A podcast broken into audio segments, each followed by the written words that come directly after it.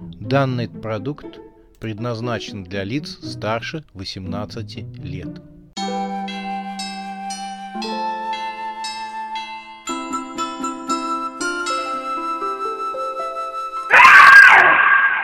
Пощекочи, нервишки. Новый год с ужасной Сюзанной. Жуткая школа. Они все еще были в кладовке за актовым залом. «Что это? Вот это что такое?» — мучился Вася, разглядывая в смартфоне через фронтальную камеру свой лоб с отметиной ужасной Сюзанны. «Зачем я только вызвал ужасную Сюзанну?» Он повернулся к девушкам, которые потихоньку отходили от кошмара. «Вот чего это со мной?» Надя зыркнула глазами на его лоб и сказала. «Поздравляю, становишься мужчиной». «Это в каком смысле?» «В умственном. Ты понял, что не нужно было вызывать Сюзанну?» Анфиса отмахнулась от Васи. Наткнувшись на тетрадь Боброва, она стала ее листать. «Ты чего скажешь?» — стал пытать ее Вася. «Что у меня на лбу? Как это вывести?» Анфиса ему не ответила, громко хмыкнула, найдя нечто интересное в тетради. Вася поднялся на ноги с пола. «Ты нашла что-то в тетрадке?» — заволновался он. «Дай мне, или сама прочти». «Нашла», — успокоила его Анфиса. «Нашла, вот.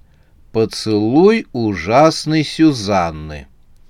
Вася в отчаянии стал тереть лоб, словно надеясь стереть черное клеймо губ ведьмы. Так вот, а поцелуй ужасной Сюзанны, а значит, этот дар является... Ага, тут Анфиса стала читать, бубня себе под нос.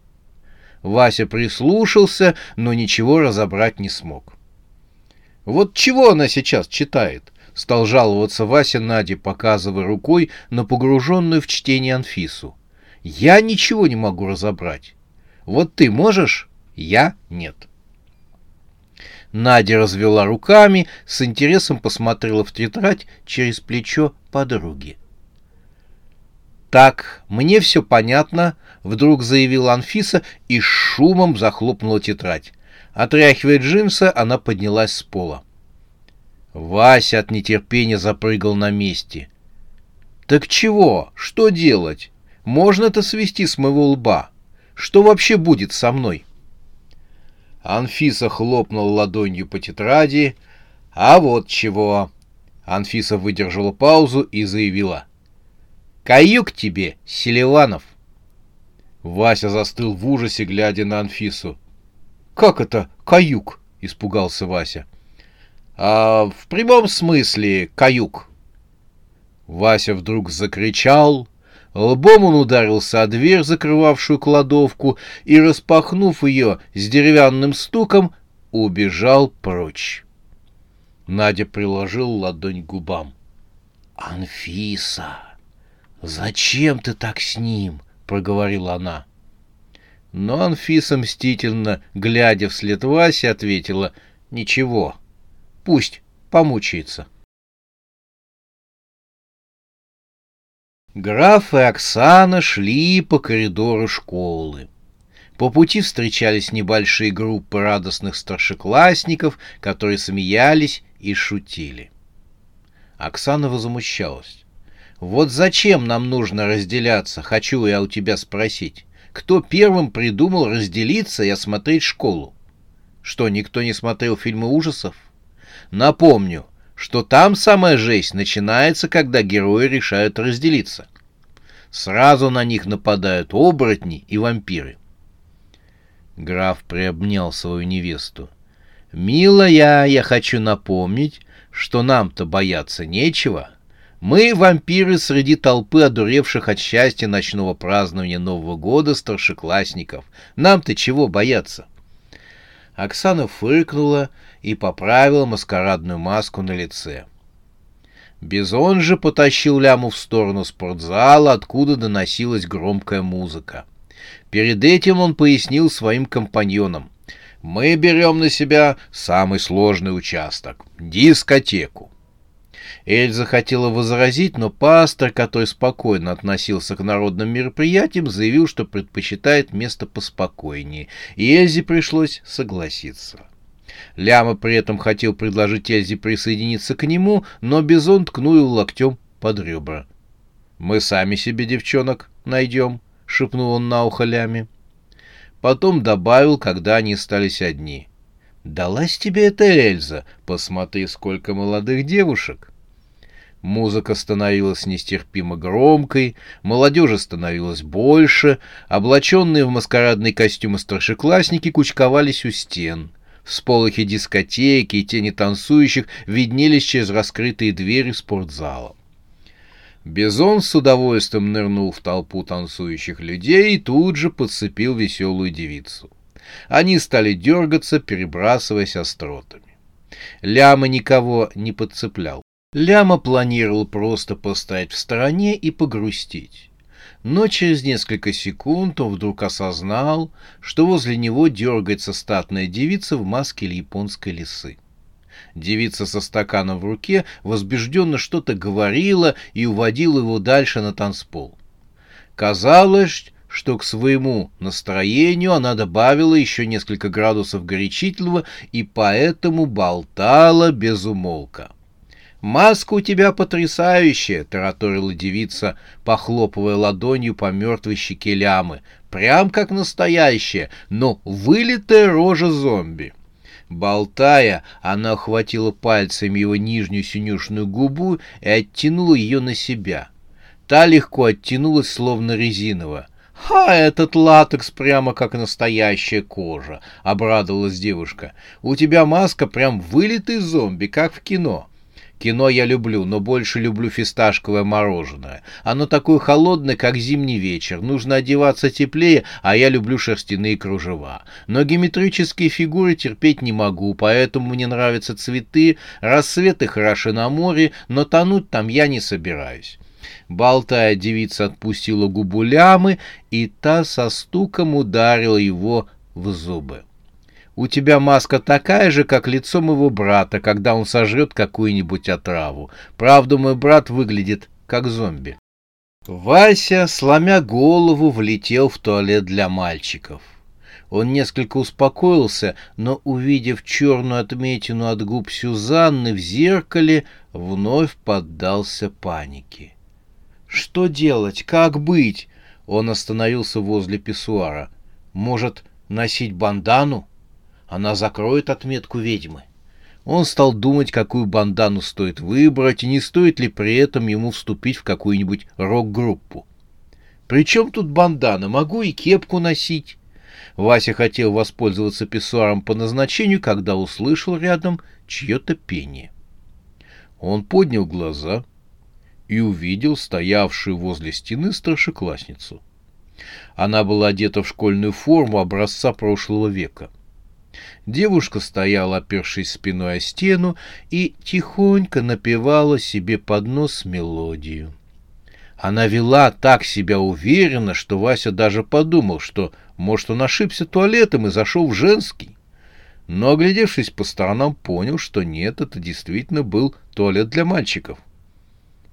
«Ты чего тут делаешь?» — заорал он на девушку. «Иди в свой туалет и пой там сколько хочешь. Хоть концерт там устраивай. Я не могу делать, то есть не могу находиться при тебе». Девица вдруг замолчала и уставилась на Васю. Тот продолжал. «Понимаю, что сегодня Новый год, маскарад и костюм у тебя неплох, но, может, ты выйдешь из мужского туалета хотя бы на время, пока я не совершу это естественной потребности. Девушка вдруг отпрянула от него в сторону с криком. «А ты меня видишь?» — заорала она на Васю. «Как ты меня видишь?» Тот вздрогнул от ее криков. «Э, «Конечно, я тебя вижу». но могла бы ты уйти, а у меня уже из глаз капает. Если тебе нужно, ты, конечно, можешь зайти потом, но только после того, как я выйду, разумеется. Не знаю, зачем это тебе нужно, но подозреваю, что ты, наверное, извращенка. Девушка во все глаза смотрела на Васю. За спиной Васи раздался кашель. Там стояли трое его одноклассников, которые зашли в туалет, но, застав Васю, говорящего с пустым пространством, забыли, зачем пришли. «Я в другое крыло», — сказал один из школьников, подозрительно глядя на Васю. «Там тоже туалет есть». «А меня вообще Лена ждет на втором этаже», «Мы договорились пообжиматься в лаборатории юных техников», — сказал другой, которого прозвали Боба. Староста класса, здоровенный парень, который был в числе тройки школьников, сделал остальным знак успокоиться и похлопал Васю по плечу. «Э, «Ты больше компота не пей, туда рыжий водки налил. Ты лучше на томатный сок налегай, хорошо?» Сказав это, он увел товарища за собой в другой туалет. По пути Боба шепнул старости. «Какого черта ты ему сказал пить томатный сок? Туда как Шона в севухе деревенской плеснул.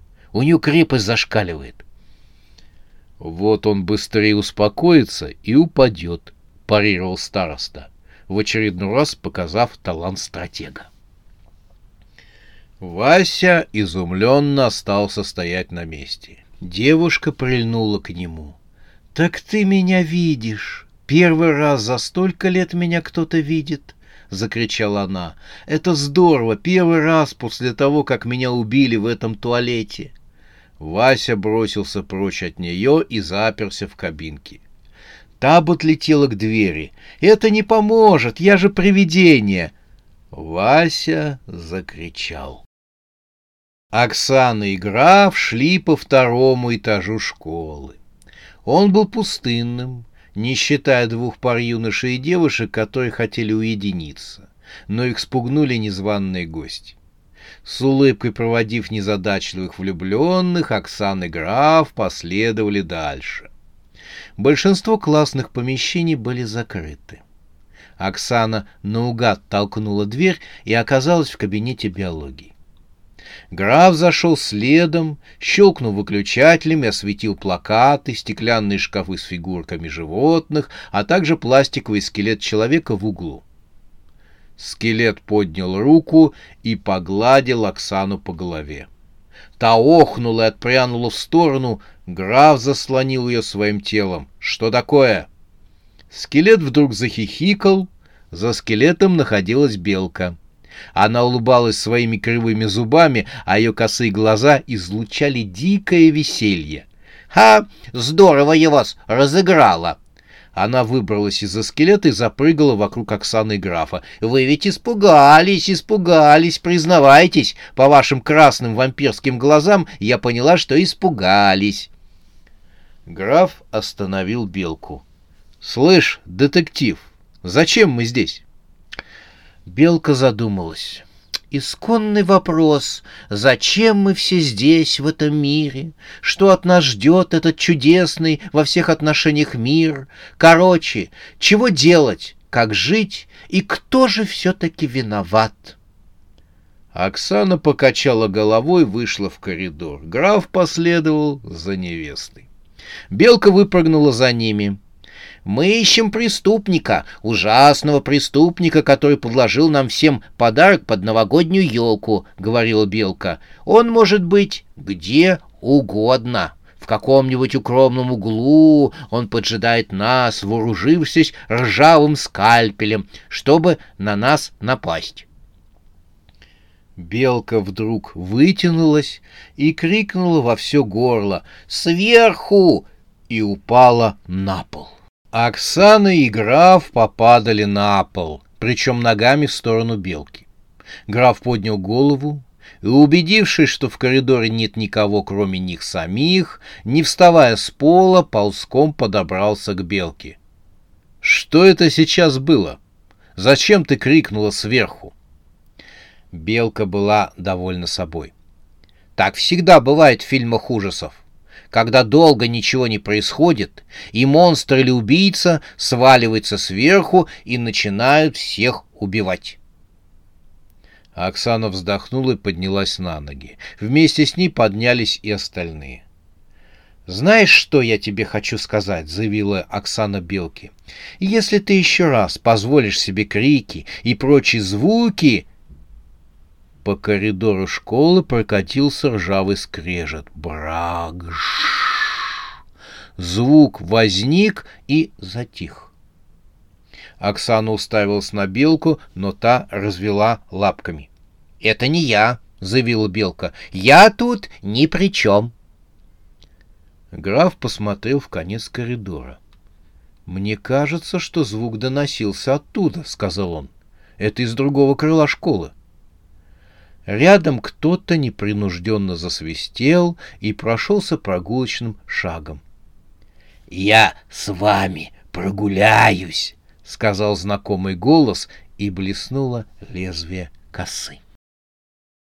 «Очень хорошо, что теперь ты можешь меня слышать и видеть, а то со дня смерти я ни с кем из живых так и не говорила. Да, с того самого момента, как меня шандарахнули кирпичом по голове. Знаешь, не самая лучшая смерть. Вот ты как бы хотел умереть? Я тебе говорила, как меня убили?» Вася сидел на унитазе. Он пытался заткнуть уши, чтобы не слышать трепа привидения. Но оказалось, что это не спасает.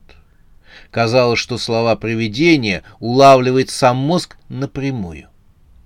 Привидение девушки стояло перед закрытой дверью туалетной кабинки и не могло замолчать. Потоки слов лились из призрачной школьницы, как из водопада. Наконец, ей надоело стоять у двери. Она постучалась. «Эй, ты там долго?